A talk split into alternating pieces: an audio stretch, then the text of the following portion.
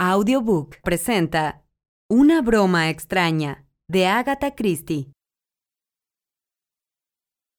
Y esta, dijo Juana Hellier completando la presentación, es la señorita Marple. Como era actriz, supo darle entonación a la frase, una mezcla de respeto y triunfo. Resultaba extraño que el objeto tan orgullosamente proclamado fuese una solterona de aspecto amable y remilgado. En los ojos de los dos jóvenes que acababan de trabar conocimiento con ella gracias a Juana, se leía incredulidad y una ligera decepción. Era una pareja muy atractiva. Ella, Charmian Stroud, esbelta y morena. Él era Eduardo Rositer, un gigante rubio y afable. Charmian dijo, algo cortada, Oh, estamos encantados de conocerla. Mas sus ojos no corroboraban tales palabras, y los dirigió interrogadores a Juana Hellier. Querida, dijo ésta respondiendo a la mirada. Es maravillosa. Déjenselo todo a ella. Te dije que la traería aquí y eso he hecho. Se dirigió a la señorita Marple. Usted lo arreglará. Le será fácil. La señorita Marple volvió sus ojos de un color azul porcelana hacia el señor Rositer. ¿No quiere decirme de qué se trata? le dijo. Juana es amiga nuestra, intervino Charmian impaciente. Eduardo y yo estamos en un apuro y Juana nos dijo que si veníamos a su fiesta nos presentaría a alguien que era... Mm, que haría... que podría... Eduardo acudió en su ayuda. Juana nos dijo que era usted la última palabra en sabuesos, señorita Marple. Los ojos de la solterona parpadearon de placer, mas protestó con modestia. Oh, no, no, nada de eso. Lo que pasa es que viviendo en un pueblecito como vivo yo, una aprende a conocer a sus semejantes. Pero la verdad es que ha despertado usted mi curiosidad. Cuénteme su problema. Me temo que sea algo vulgar, se trata de un tesoro enterrado, explicó Eduardo Rositer. ¿De veras? Pues me parece muy interesante. Sí, como la isla del tesoro. Nuestro problema carece de detalles románticos. No hay un mapa señalado con una calavera y dos tibias cruzadas, ni indicaciones como por ejemplo cuatro pasos a la izquierda, dirección noroeste. Es terriblemente prosaico. Ni tan solo sabemos dónde hemos de escarbar. ¿Lo ha intentado ya? Yo diría que hemos removido dos acres cuadrados. Todo el terreno lo hemos convertido casi en un huerto, y solo nos falta decidir si sembramos coles o papas. ¿Podemos contárselo todo? dijo Charmian con cierta brusquedad. Pues claro, querida. Entonces busquemos un sitio tranquilo. Vamos, Eduardo y abrió la marcha en dirección a una salita del segundo piso, luego de abandonar aquella estancia tan concurrida y llena de humo. Cuando estuvieron sentados, Charmian comenzó su relato. Bueno, ahí va. La historia comienza con tío Matthew, nuestro tío, o mejor dicho, tío abuelo de los dos. Era muy viejo. Eduardo y yo éramos sus únicos parientes. Nos quería y siempre dijo que a su muerte repartiría su dinero entre nosotros. Bien, murió el mes de marzo pasado y dejó dispuesto que todo debía repartirse entre Eduardo y yo. Tal vez por lo que he dicho le parezca a usted algo dura. No quiero decir que hizo bien en morirse. Los dos lo queríamos, pero llevaba mucho tiempo enfermo. El caso es que ese todo que nos había dejado resultó ser prácticamente nada. Y eso, con franqueza, fue un golpe para los dos, ¿no es cierto, Eduardo? El bueno de Eduardo asintió. Habíamos contado con ello, explicó.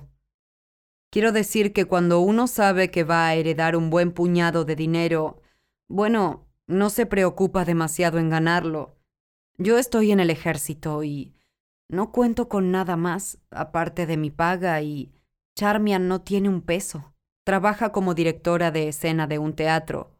Cosa muy interesante, pero que no da dinero. Teníamos el propósito de casarnos, pero no nos preocupaba la parte monetaria. porque ambos sabíamos que llegaría un día en que heredaríamos. Y ahora resulta que no heredamos nada, exclamó Charmian. Lo que es más, Anstace, que es la casa solariega y que tanto queremos Eduardo y yo, tendrá que venderse. Y no podemos soportarlo. Pero si no encontramos el dinero de tío Matthew, tendremos que venderla. Charmian, tú sabes que todavía no hemos llegado al punto vital, dijo el joven. Bien, habla tú entonces. Eduardo se volvió hacia la señorita Marple. Verá usted, dijo. A medida que tío Matthew iba envejeciendo, se volvía cada vez más suspicaz y no confiaba en nadie. Muy inteligente por su parte, replicó la señorita Marple. La corrupción de la naturaleza humana es inconcebible. Bueno, tal vez tenga usted razón. De todas formas, tío Matthew lo pensó así.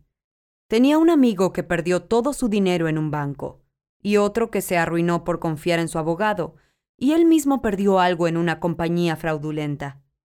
De este modo se fue convenciendo de que lo único seguro era convertir el dinero en barras de oro y plata y enterrarlo en algún lugar adecuado.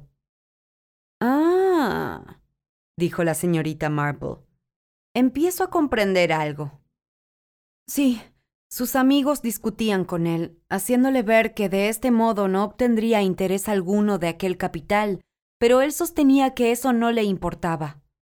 El dinero, decía, hay que guardarlo en una caja debajo de la cama o enterrarlo en el jardín. Y cuando murió era muy rico.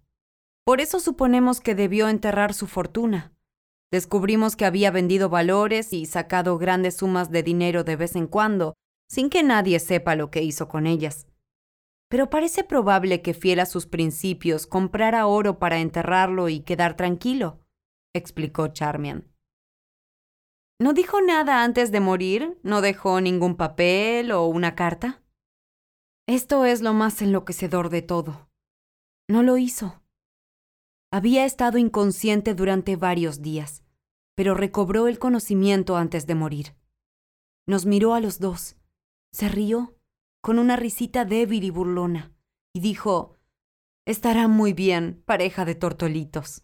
Y señalándose un ojo, el derecho, nos lo guiñó, y entonces murió. Se señaló un ojo, repitió la señorita Marple pensativa. ¿Saca alguna consecuencia de esto? le preguntó Eduardo con ansiedad.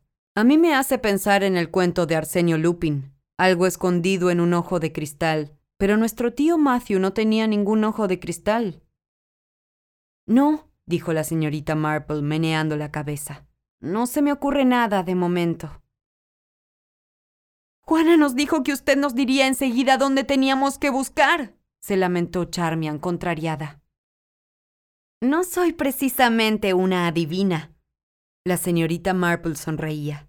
No conocí a su tío ni sé la clase de hombre que era, ni he visto la casa que les legó ni sus alrededores.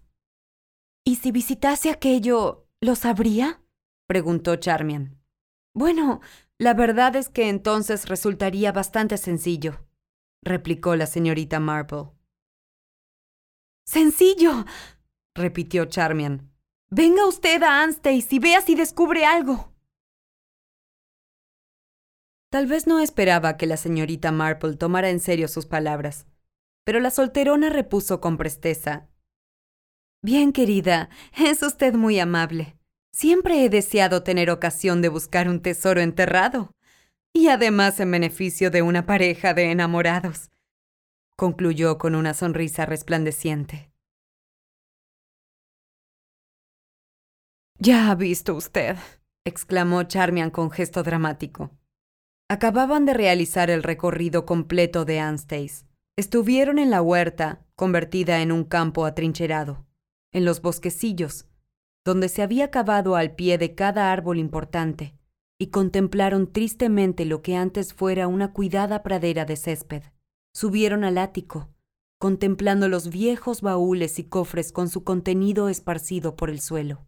Bajaron al sótano, donde cada baldosa había sido levantada. Midieron y golpearon las paredes, y la señorita Marple inspeccionó todos los muebles que tenían o pudieran tener algún cajón secreto. Sobre una mesa había un montón de papeles, todos los que había dejado el fallecido Matthew Stroud. No se destruyó ninguno. Y Charmian y Eduardo repasaban una y otra vez las facturas, invitaciones y correspondencia comercial, con la esperanza de descubrir alguna pista. ¿Cree usted que nos hemos olvidado de mirar en algún sitio? le preguntó Charmian a la señorita Marple.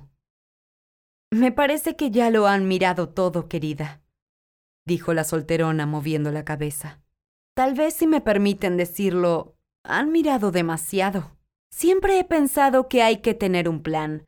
Es como mi amiga, la señorita Eldridge, que tenía una doncella estupenda que enceraba el linolio a las mil maravillas, pero era tan concienzuda que incluso enceró el suelo del cuarto de baño, y cuando la señorita Eldridge salía de la ducha, la alfombrita se escurrió bajo sus pies y tuvo tan mala caída que se rompió una pierna.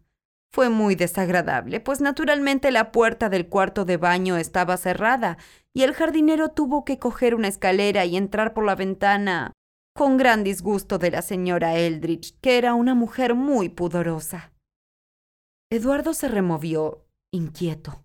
Por favor, perdóneme, apresuró a decir la señorita Marple. Siempre tengo tendencia a salirme por la tangente. Pero es que una cosa me recuerda a otra y algunas veces me resulta provechoso. Lo que quise decir es que tal vez si intentáramos aguzar nuestro ingenio y pensar en un lugar apropiado... Piénselo usted, señorita Marple, dijo Eduardo contrariado. Charmian y yo tenemos el cerebro en blanco. Vamos, vamos. Claro, es una dura prueba para ustedes. Si no les importa, voy a repasar bien estos papeles. Es decir, si no hay nada personal, no me gustaría que pensaran ustedes que me meto en lo que no me importa. Oh, puede hacerlo, pero me temo que no va a encontrar nada. Se sentó a la mesa y metódicamente fue mirando el fajo de documentos y clasificándolos en varios montoncitos. Cuando hubo concluido, se quedó mirando al vacío durante varios minutos. Eduardo le preguntó, no sin cierta malicia, ¿Y bien, señorita Marple? Miss Marple se rehizo con un ligero sobresalto. Le ruego me perdone. Estos documentos me han servido de gran ayuda. ¿Ha descubierto algo importante? Oh, no, nada de eso. Pero creo que ya sé qué clase de hombre era su tío Matthew. Bastante parecido a mi tío Enrique, que era muy aficionado a las bromas. Un solterón, sin duda. Me pregunto por qué. Tal vez a causa de un desengaño prematuro. Metódico hasta cierto punto, pero poco amigo de sentirse atado, como casi todos los solterones. A espaldas de la señorita Marple, Charmian hizo un gesto a Eduardo que significaba Está loca del todo. Miss Marple seguía hablando de su difunto tío Enrique. Era muy aficionado a las charadas, explicaba. Para algunas personas las charadas resultan muy difíciles y les molestan. Un mero juego de palabras puede irritarles. También era un hombre receloso. Siempre pensaba que los criados le robaban. Y algunas veces era verdad, aunque no siempre. Se convirtió en su obsesión. Hacia el fin de su vida pensó que envenenaban su comida y se negó a comer otra cosa que huevos pasados por agua. Decía que nadie podía alterar el contenido de un huevo. Pobre tío Enrique. Era tan alegre en otros tiempos. Le gustaba mucho tomar café después de cenar. Solía decir, Este café es muy negro. Y con ello quería significar que deseaba otra taza. Eduardo pensó que si oía algo más sobre el tío Enrique se volvería loco. Le gustaban mucho las personas jóvenes, proseguía la señorita Marple, pero se sentía inclinado a atormentarlos un poco. No sé si me entenderán. Solía poner bolsas de caramelos donde los niños no pudieran alcanzarlas. Dejando los cumplidos a un lado, Charmian exclamó, Me parece horrible. Oh, no, querida. Solo era un viejo solterón, y no estaba acostumbrado a los pequeños. Y la verdad es que no era nada tonto. Acostumbraba a guardar mucho dinero en la casa, y tenía un escondite seguro. Armaba mucho alboroto por ello. diciendo lo bien escondido que estaba. Y por hablar demasiado, una noche entraron los ladrones y abrieron un boquete en el escondrijo. Le estuvo muy bien empleado, exclamó Eduardo. Pero no encontraron nada, replicó la señorita Marple. La verdad es que guardaba su dinero en otra parte, detrás de unos libros de sermones en la biblioteca. Decía que nadie los sacaba nunca de aquel estante. Oiga, es una idea, interrumpió Eduardo, excitado. ¿Qué le parece si miráramos en la biblioteca? Charmian meneó la cabeza. ¿Crees que no he pensado en eso? El martes pasado miré todos los libros cuando tú fuiste a Portsmouth. Los saqué uno por uno y los sacudí. Tampoco en la biblioteca hay nada. Eduardo exhaló un suspiro. Levantándose de su asiento, se dispuso a deshacerse con tacto de su insoportable visitante. Ha sido usted muy amable al intentar ayudarnos. Siento que no haya servido de nada. Comprendo que hemos abusado de su tiempo. No obstante, sacaré el coche y podrá alcanzar el tren de las 3.30. ¡Oh! repuso la señorita Marple. Pero antes tenemos que encontrar el dinero, ¿verdad? No debe darse por vencido, señor Rositer. Si la primera vez no tiene éxito, hay que intentarlo otra y otra y otra vez. ¿Quiere decir que va a continuar intentándolo? Pues para hablar con exactitud, replicó la solterona. Todavía no he empezado. Primero se coge la liebre, como dice la señora Beaton en su libro de cocina. Un libro estupendo, pero terriblemente imposible. La mayoría de sus recetas empiezan diciendo, se toma una docena de huevos y una libra de mantequilla. Ah, déjeme pensar. Ah, ¿Por dónde iba? Oh, sí. Bien, ya tenemos, por así decirlo, nuestra liebre, que es, naturalmente, el tío Matthew. Y ahora solo nos falta decidir dónde podría haber escondido el dinero. Puede que sea bien sencillo. ¿Sencillo? se extrañó Charmian. Oh, sí, querida. Estoy segura de que habrá utilizado el medio más fácil. Un cajón secreto. Esa es mi solución. Eduardo dijo con sequedad. No pueden guardarse muchos lingotes de oro en un cajoncito secreto. No, no, claro que no. Pero no hay razón para creer que el dinero fuese convertido en oro. Él siempre decía... Y mi tío Enrique siempre hablaba de su escondrijo. Por eso creo firmemente que lo dijo para despistar. Los diamantes pueden esconderse con facilidad en un cajón secreto. Pero ya lo hemos mirado todo. Hicimos venir a un técnico para que examinase los muebles. ¿De veras, querida? Hizo usted muy bien. Yo diría que el escritorio de su tío es el lugar más apropiado. ¿Es aquel que está apoyado contra la pared? Sí, voy a enseñárselo. Charmian se acercó al mueble y lo abrió. En su interior aparecieron varios casilleros y cajoncitos. Luego, accionando una puertecita que había en el centro, tocó un resorte situado en el interior del cajón de la izquierda. El fondo de la caja del centro se adelantó y la joven la sacó dejando un hueco descubierto. Estaba vacío. ¿No es casualidad? exclamó la señorita Marple. Mi tío Enrique tenía un escritorio igual que este, solo que era de madera de nogal y este es de caoba. De todas maneras, dijo Charmian, como puede usted ver, aquí no hay nada. Me imagino, replicó la señorita Marple, que ese experto que trajeron ustedes sería joven y no lo sabía todo. La gente era muy mañosa para construir sus escondrijos en aquellos tiempos. A veces hay un secreto dentro de otro secreto. Y quitándose una horquilla de entre sus cuidados cabellos grises, la enderezó y apretó con ella un punto de la caja secreta en el que parecía ver un diminuto agujero tal vez producido por la carcoma. Y sin grandes dificultades sacó un cajón pequeñito. En él apareció un fajo de cartas descoloridas y un papel doblado. Eduardo y Charmian se apoderaron del hallazgo. Eduardo desplegó el papel con dedos temblorosos, mas lo dejó caer con una exclamación de disgusto. Una receta de cocina. Jamón al horno. Bah.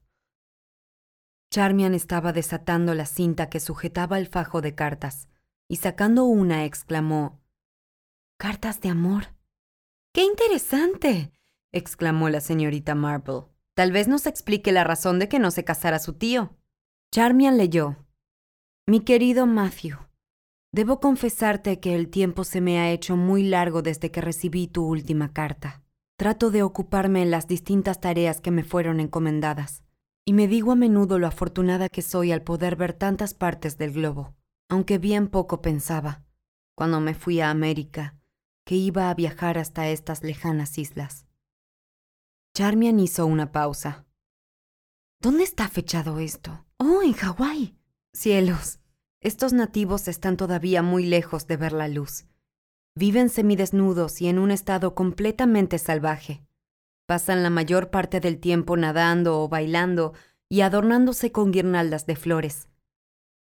El señor Gray ha conseguido convertir a algunos, pero es una tarea difícil, y él y su esposa se sienten muy descorazonados. Yo procuro hacer lo que puedo para animarlo, mas yo también me siento triste a menudo por la razón que puedes adivinar, querido Matthew. La ausencia es una dura prueba para un corazón enamorado. Tus renovadas promesas de amor me causaron gran alegría. Ahora y siempre te pertenecerá mi corazón, querido Matthew, y seré siempre tuya. Betty Martin.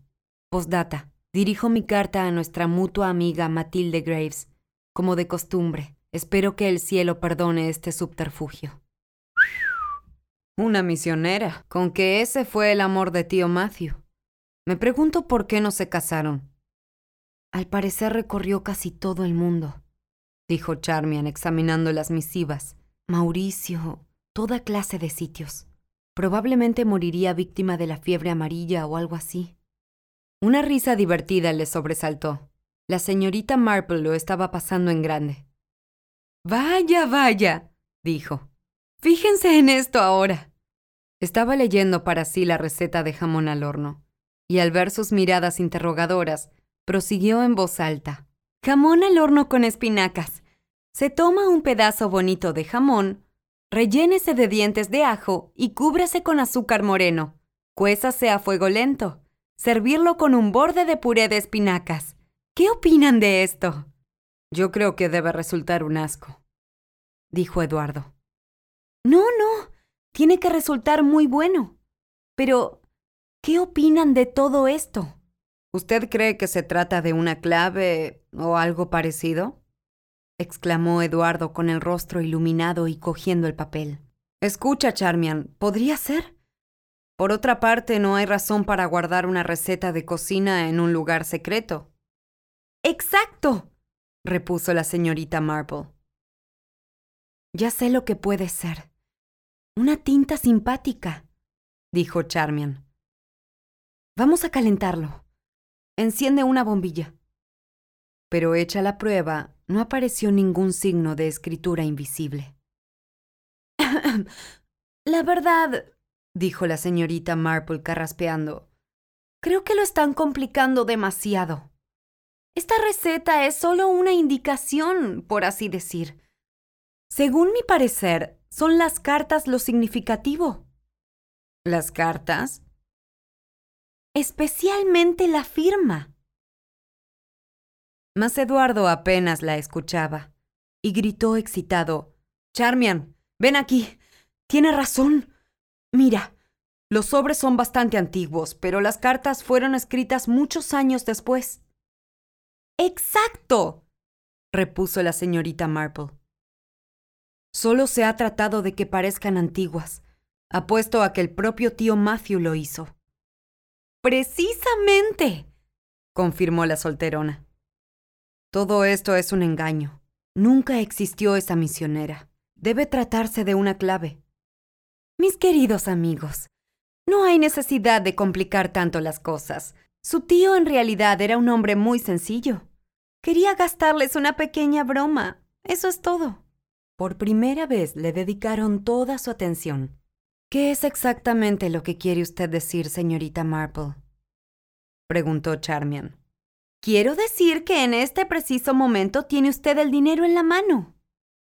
Charmian miró el papel.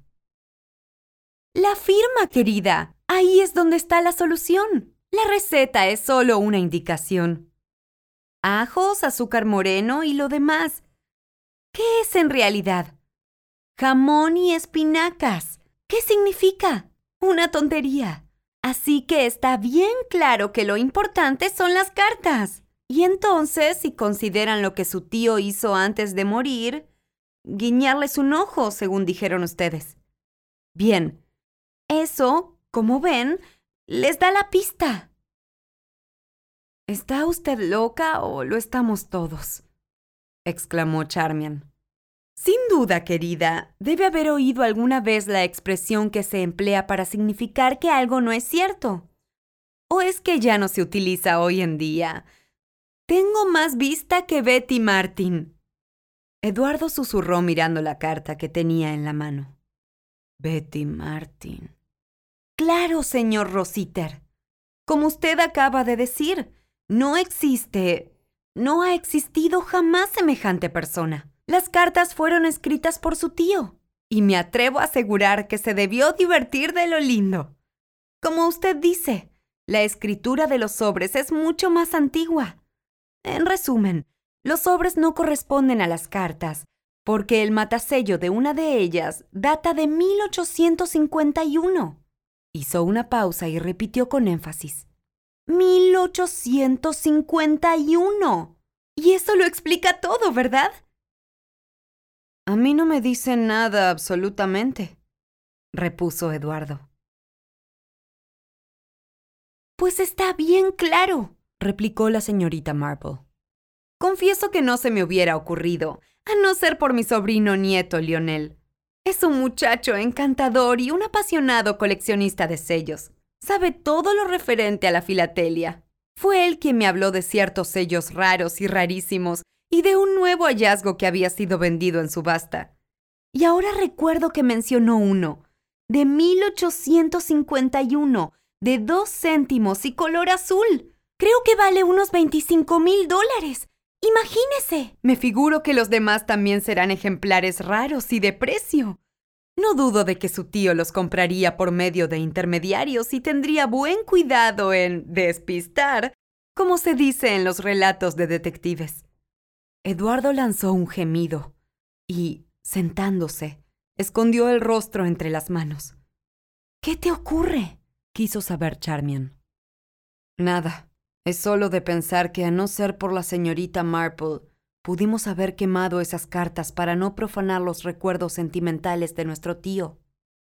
Ah, replicó la señorita Marple. Eso es lo que no piensan nunca esos viejos aficionados a las bromas.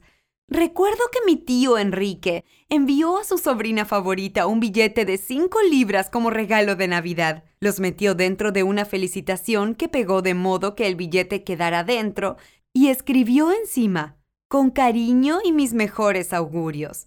Esto es todo lo que puedo mandarte este año. La pobre chica se disgustó mucho porque lo creyó un tacaño y arrojó al fuego la felicitación. Y claro, entonces él tuvo que darle otro billete. Los sentimientos de Eduardo hacia tío Enrique habían sufrido un cambio radical. Señorita Miss Marple, dijo, voy a buscar una botella de champaña. Brindemos a la salud de su tío Enrique. Escuchaste una broma extraña de Agatha Christie. Producción Audiobook.